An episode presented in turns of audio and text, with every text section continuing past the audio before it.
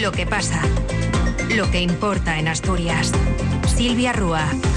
¿Qué tal? Buenas tardes. El presidente del PP de Asturias, Álvaro Queipo, es uno de los varones del partido que este domingo se ha desplazado hasta A Coruña para arropar en un acto de los populares de Galicia al actual presidente de la Junta, Alfonso Rueda, candidato electoral. Queipo ha aprovechado su intervención durante una mesa redonda para cargar contra las políticas en materia de industria de los gobiernos socialistas. Se ha referido en este sentido al proyecto de la planta de reducción directa del mineral de hierro a la que Arcelor sigue sin dar su visto en bueno Gijón, aduciendo la empresa el contexto de incertidumbre del mercado y el coste energético. Una planta para la que están previstos, recordamos, 450 millones de euros de inversión europea. Keipo carga contra la ineficacia de las medidas del Gobierno destinadas a reducir el coste energético a las compañías consideradas grandes consumidoras de electricidad, como es el caso de Arcelor, y lo contrapone con los intentos de un Gobierno del PP, del gallego, para tratar de mejorar el estatuto de las electrointensivas. Como todos sabéis, tenemos una acería, Arcelor,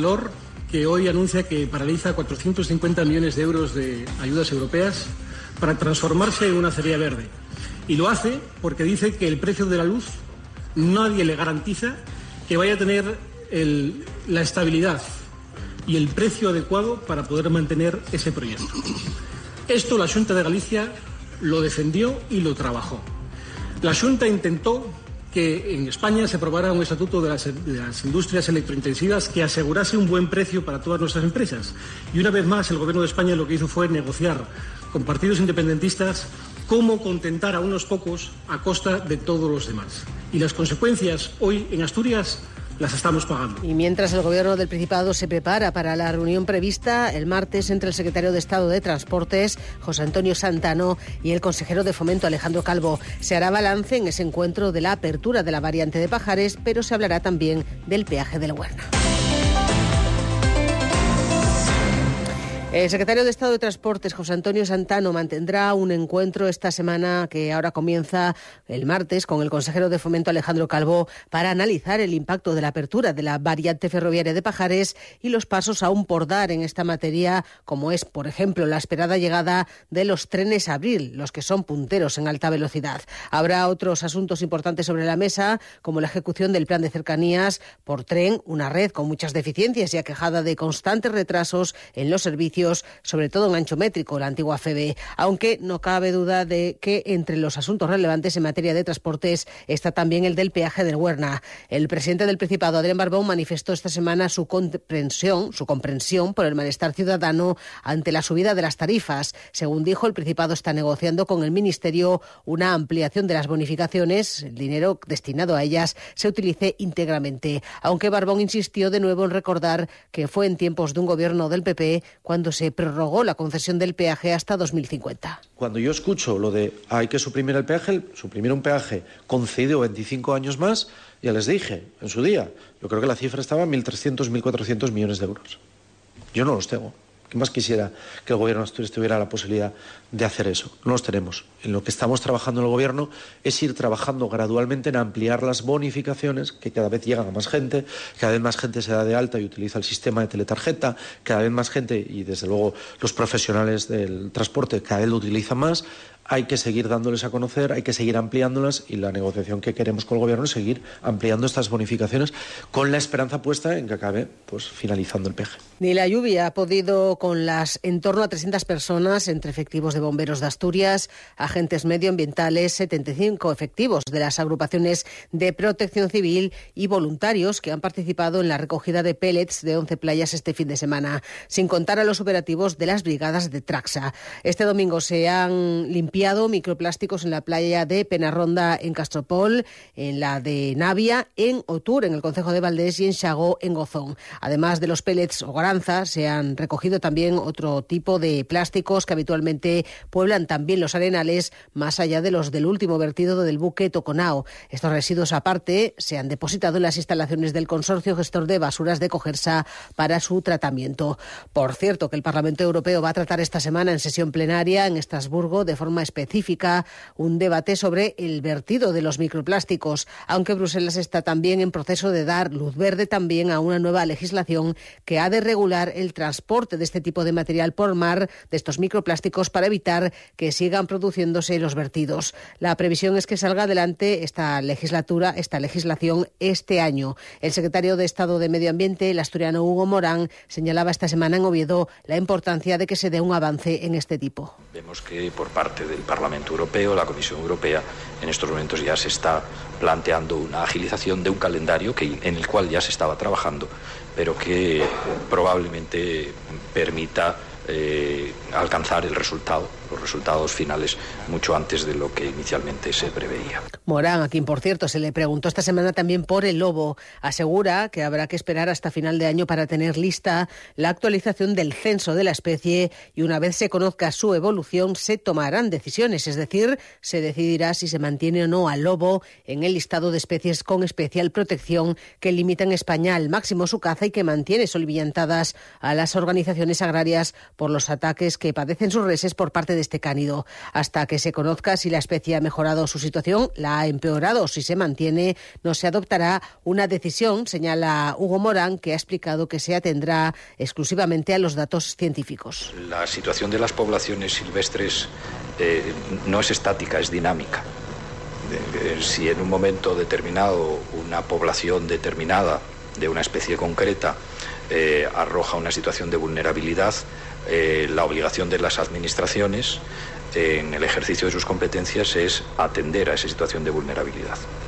Si en avanzado el tiempo esa situación en la que se encuentra la especie eh, se modifica y sale de esa situación de riesgo de vulnerabilidad, la respuesta de la Administración esta semana la Consejería de Educación ha sacado a consulta pública, está en ese proceso de consulta pública, la futura elaboración de un proyecto de un anteproyecto de ley para dar soporte a la anunciada red autonómica de escuelas infantiles, de la que se hará cargo el Principado. La intención es homogeneizar la gestión de estos centros de 0 a 3 años, muy demandados por la ciudadanía. El plazo de alegaciones es de 15 días. Muy pendientes de lo que se haga están también los sindicatos educativos. Es el caso de AMPE, que, entre otras cuestiones, plantea a la Consejería que se aprovechen espacios y recursos ya existentes para estas unidades de 0 a 3, usando espacios de los centros públicos de la región. Según David Martín Espinosa, responsable de AMPE, esto propiciaría una mayor continuidad, además, en la escolarización en la red pública. Nosotros hicimos una consulta entre 80 centros y de esos 80 centros solo uno tenía 23 alumnos. Entonces, eh, hay un descenso importante en la natalidad y hay aulas que se están quedando vacías. Hay, hay colegios, nosotros visitamos muchos colegios, procuramos visitar desde AMPE eh, tres veces todos los centros al año de los 400 que hay en Asturias y vemos como hay muchos que tienen aulas vacías y entonces una escolarización ahí pues favorece la transición en la etapa, favorece que los padres conozcan los centros, el funcionamiento de los centros, que vean lo bien que se trabaja en la pública y que favorezca esa continuidad que vamos consideramos fundamental en un sistema como el nuestro. La Consejería, señala Martín Espinosa, ha manifestado además su intención de que la gratuidad del servicio llegue a todas las familias que lo soliciten a través de los cuatro años de implementación. En este sentido, el responsable de AMPE señala que sería necesario un salto cuantitativo en el número de plazas en la actualidad de algo más de 5.100. Y es que AMPE estima que la población de niños y de bebés con edades de 0 a 3 años estimada rondaría en Asturias los 14.000 también resulta interesante que esto llegue al máximo de la población asturiana. Nosotros estuvimos haciendo un estudio eh, a través un poco de los datos que tenemos del INE, que son más o menos unos 4.700 nacimientos al año. Entonces estamos entre los 14.000, un poquito por encima de los 14.000 eh, niños y bebés que tienen una edad comprendida entre 0 y 3 años. Obviamente, no todos los padres de estos niños eh, quieren optar a la red pública, pero bueno, una gran parte sí. Las plazas que hay actualmente son en torno a las 5.200, entonces, bueno, también lo que queremos es que se amplíe esta red lo máximo posible para que dé cobertura a, todas las familias asturianas que quieran acogerse. Salud tramitó el año pasado cerca de 3.400 expedientes del testamento vital, el documento de instrucciones previas que permite a una persona mayor de edad dejar por escrito de forma anticipada su voluntad sobre los cuidados y tratamientos que quiere recibir para su salud, así como el destino de su cuerpo o de sus órganos tras su muerte, algo que además evita sufrimiento a familiares y allegados llegado el momento. Esta cantidad de expedientes supone un crecimiento del 128% respecto a 2022. Este tipo de disposiciones alcanzan así en total, en total, en la actualidad en Asturias, las 11.461 ya registradas. Ser Gijón. En más y más. Los mejores precios en nuestras marcas propias. Bonito del Norte en aceite de oliva Alteza 111 gramos a solo 1,64 euros. Pan de molde Alteza de 820 gramos a solo 1,15 euros. Detergente líquido Marsella 54 lavados a solo 3,89 euros. Más y más. La calidad que te sienta bien. Salir de casa. Descubrir nuevos caminos. Explorar lo desconocido. Ampliar horizontes. Conversar es mucho más que hablar. Cada mañana en Hoy por Hoy conversamos para compartir, analizar y entender la actualidad. Hoy por Hoy con Ángeles Barceló. Cadena Ser, el poder de la conversación. Cadena Ser, el poder de la conversación. Hora 14. Asturias. Dos y 17 minutos. El pleno de aprobación de los presupuestos del Ayuntamiento de Oviedo para 2024, que ascienden a 258,65 millones, se va a desarrollar el próximo jueves, día 19. La Comisión Prevé de Economía, tras cerrarse el plazo de presentación de enmiendas, tendrá lugar dos días antes, el martes, antes de que el proyecto del PP de Cantelli, recordamos, con mayoría absoluta, pase el trámite para entrar en vigor con cierto retraso, eso sí, y el año ya iniciado. En todo caso, la concejala de Economía, Leticia González, defiende las bondades de las cuentas elaboradas por el equipo de gobierno municipal por su rigurosidad.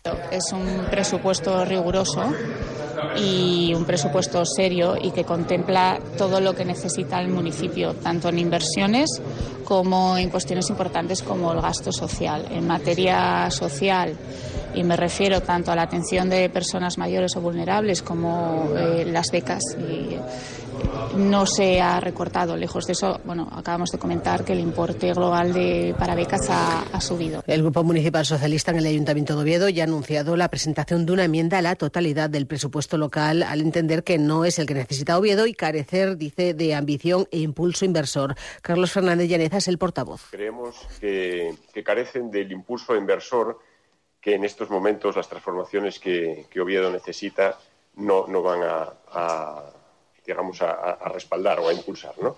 Por lo tanto, de ahí y a grandes rasgos es por lo que vamos a, a solicitar la, la, devolución de este proyecto. Por su parte, Izquierda Unida Convocatoria por Oviedo presentó esta semana su propuesta alternativa al proyecto presupuestario elaborado por el equipo de gobierno municipal. Buscan el liderazgo de la ciudad en la modernización y la capitalidad de la región, dicen. Nos lo cuenta Jesús Martín. Lo explicado supone una enmienda a la totalidad de las cuentas que se debatirán en el Pleno del próximo 19 de enero.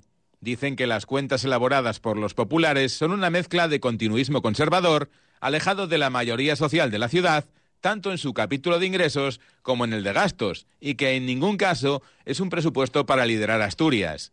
Aprecian un estancamiento y carencias en materias como el área social, la zona rural o la participación ciudadana, con el abandono de los distritos, entre otras.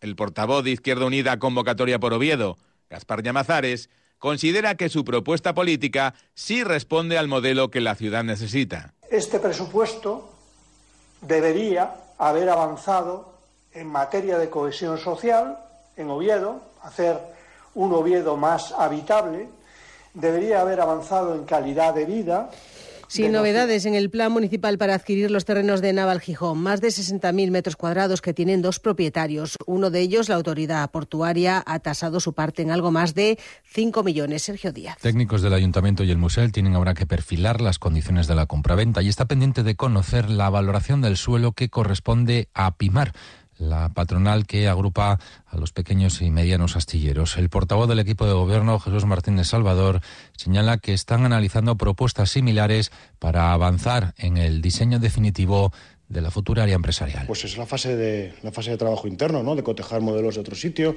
de ir explorando ya las vías de cómo se ha de urbanizar, de cómo ha de adecuarse el espacio, de cómo se distribuyen los diferentes usos en todo el ámbito. Pues esa fase de trabajo interno que poco se puede concretar sobre ella, pero que es necesario. ¿no? Vamos paso a paso y, primero es los terrenos de, del puerto, después los de Pimar y después tocará, tocará abordar esa parte. Como tampoco hay novedades sobre la reunión pendiente entre Consistorio, Grupo Covadonga y Fundación Biodiversidad para analizar la instalación de azudes hinchables en el río Piles, sistema que permitiría, defiende una y otra vez el Club de las Mestras, compatibilizar la renaturalización del cauce con la práctica del piragüismo. Y en Mieres, el alcalde Manuel Ángel Álvarez ha enviado una carta dirigida al presidente de UNOSA, Gregorio Rabanal, con el que espera mantener una reunión para abordar de manera conjunta un plan de recuperación del patrimonio industrial del concejo, un plan que señala la misiva el gobierno local lleva tiempo reclamando y que considera una prioridad para poder aprovechar los recursos existentes y transformarlos en espacios de actividad y de futuro. Son varios los puntos para los que reclama el consistorio la acción de UNOSA, actuaciones en el Pozo Santa Bárbara, la transformación del patrimonio minero en la Hueria San Juan y un plan de mantenimiento y conservación para las instalaciones y propiedades que UNOSA tiene en el concejo. Lo explica el portavoz del Gobierno Municipal de Mieres, Francisco García. En principio nos centramos en tres, en tres puntos que a nuestro juicio son muy necesarios, ¿no? Actuaciones en el Pozo San Santa Bárbara, actualmente está rodeado de edificios en ruinas. Mm, tiene una zona para dejar los coches que dista mucho también de, lo que se puede llamar un aparcamiento, un aparcamiento digno, eh, para facilitar el acceso a las instalaciones, a las visitas que tenemos. Y la transformación eh, de patrimonio, el, patrimonio de la Guardia de San Juan, actualmente completamente abandonado. Y el tercero, pues sería un programa, un programa compromiso de conservación y mantenimiento de las instalaciones que tienen el Consejo y que son propiedades de los. ¿eh? Lo que pretendemos realmente es diseñar una hoja de ruta conjunta, eh, compartir proyectos, trabajar desde la cooperación para conseguir metas comunes. El Principado ha anunciado la puesta de nuevo en servicio a partir de mañana del consultorio periférico de San Martín de Luiña en el Concejo de Cudillero, una vez acabadas las obras de mejora del centro y también una vez solucionada la rotura de una tubería de agua que había provocado inundaciones y daños en las consultas y pasillos. Un problema que ha obligado a los vecinos a trasladarse hasta Cudillero para ser atendidos y que acabó además en concentraciones ciudadanas a pie de centro para mostrar su malestar. Ahora, con los trabajos de renovación de la red de agua y otras mejoras, la actividad asistencial va a regresar a este ambulatorio. Sin embargo, los vecinos ya avisan de que estarán alerta para que la atención primaria, que va a estar compuesta por médico y enfermera de lunes a viernes en horario de 8 a 3, se cumpla. Maribí Álvarez Pico, exconcejala de Ciudadanos, fue una de las organizadoras de las protestas, protestas de los vecinos para pedir la apertura del consultorio. Y según publicó el ayuntamiento, eh, se iba a abrir eh, con las mismas condiciones poco a poco que había antes de la pandemia. A ver si es verdad, porque antes había todos los días dos médicos eh, de lunes a viernes y había dos médicos todos los días y después de la pandemia solo había uno y la mayor parte de los días había que ir a Cudillero. Y nosotros lo que queremos es que se abra ese centro en condiciones y no tener que ir a Cudillero y que haya médico de lunes a viernes. ¿Eh? No, porque los viernes no había ningún médico. Entonces nosotros vamos a esperar a ver cómo empieza a funcionar y a ver si el centro va a estar en condiciones. Son las 2 y 24. Hora 14. Asturias. Les hablamos ahora de Robotics, que ha vuelto este domingo a Avilés, al centro Niemeyer. La actividad dirigida a los pequeños de la casa y que busca fomentar vocaciones científicas cumple una década adentrando a los jóvenes en el mundo de la robótica. Sus responsables apuestan por un enfoque práctico para llegar a los adolescentes. Nos lo cuenta Josu Alonso. Diseño de videojuegos o talleres en 3D son algunas de las actividades que conforman Robotics, una manera de llevar las tecnologías al aula, dicen sus organizadores. Los talleres sirven para fomentar un ambiente donde los estudiantes pueden compartir ideas, trabajar en equipo y celebrar juntos los logros, lo que ayuda a forjar habilidades sociales. Antonio Rodríguez es el director de Robotics en Asturias. Fomentamos las vocaciones dentro del ámbito de la ciencia y la tecnología. Lo que queremos es que eh, los niños y las niñas pasen de ser eh, usuarios de tecnología a creadores de ella y que nosotros mediante piezas de Lego, eh, motores y sensores, eh, pues lo que les enseñamos es a descubrir cómo funciona la mecánica de una manera práctica, eh, ven conceptos de velocidad, programación. La iniciativa nacía hace 10 años, tiempo en el que más de 15.000 alumnos han pasado por ella sin tener en cuenta aquellos centros que la incluyen en su currículum, lo que dispara la cifra. Rodríguez reconoce que el pensamiento en una década ha cambiado mucho. Entre 15, yo, porque hay también muchos, hay muchos centros educativos en los que colaboramos de una manera manera y partiendo de la actividad como curricular, podríamos estar llegando a los 30.000 o 40.000 fácilmente. Llevamos 10 llevamos diez años trabajando en Asturias. La gente cuando le llegamos a explicar que queríamos hacer robótica y programación con los, con los pequeños, pues se quedaba un poco con los ojos abiertos. Robotics volverá de nuevo a Avilés, al centro Niemeyer, el próximo 28 de enero, en febrero los domingos 11 y 25 y en marzo los domingos 10 y 24. Todas las sesiones comenzarán a las 11 de la mañana. Y en Langreo se ha corrido esta mañana contra el cáncer a las 12 del mediodía. La segunda carrera Langreo Centro a beneficio de la Asociación Española contra el Cáncer en Asturias en esta edición. Antes de que los cerca de 400 inscritos iniciaran este recorrido, estaba previsto un corte solitario de jamón a cargo de cinco cortadores del colmado de la Felguera. Y a partir de las doce y media era el turno del acto final con el sorteo de las donaciones de más de 142 pequeñas y medianas empresas. En todo caso, lo recaudado se irá para esta asociación contra el cáncer, como explica David García, presidente de la Asociación de Vecinos Langreo Centro, la organizadora de la marcha, quien además eh, explica también el origen de esta iniciativa después de que un miembro de la asociación padeciera la enfermedad.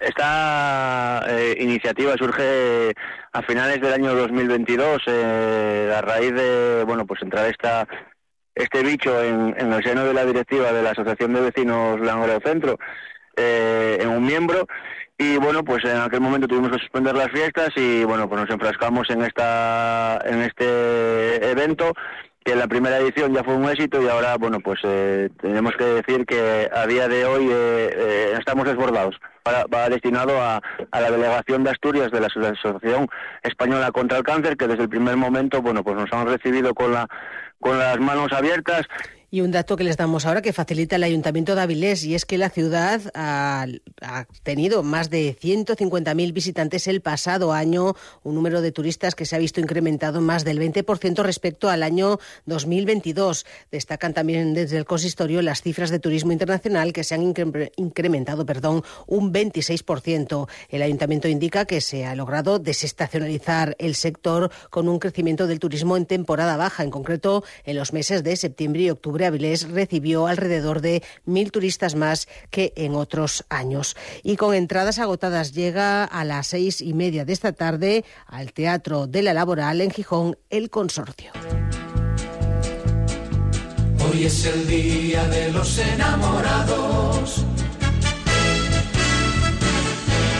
El consorcio formado por Amaya Uranga, Uranga, perdón, Uranga, Iñaki Uranga y Carlos Zubiaga interpretarán hoy una selección de sus 50 mejores éxitos. No en vano, estamos hablando del grupo vocal por excelencia con grandes éxitos reconocibles por generaciones y generaciones y que ha vendido más de un millón de copias de un sencillo cantado íntegramente en castellano. De los enamorados, juntemos tu sonrisa y Pues con ellos, con el consorcio, con esa cita partir de las seis y media en el Teatro de la Laboral en Gijón. Llegamos casi a las dos y media de la tarde en una jornada esta de domingo que hemos comenzado con lluvia y que según la Agencia Estatal de Meteorología se va a mantener con cielo nuboso con, o cielo cubierto incluso con precipitaciones débiles a moderadas que se van a ir extendiendo de oeste a este con temperaturas en aumento más acusado de las mínimas y posibilidad de alguna helada débil en cumbres de la cordillera. El flojo de componente sur, girando temporalmente a este en el litoral y con intervalos moderados en zonas altas de la cordillera. De momento tenemos en el centro de la región 11 grados según marca el termómetro a estas horas. Nosotros les dejamos ya con la información nacional e internacional, la información que continúa en la cadena SER.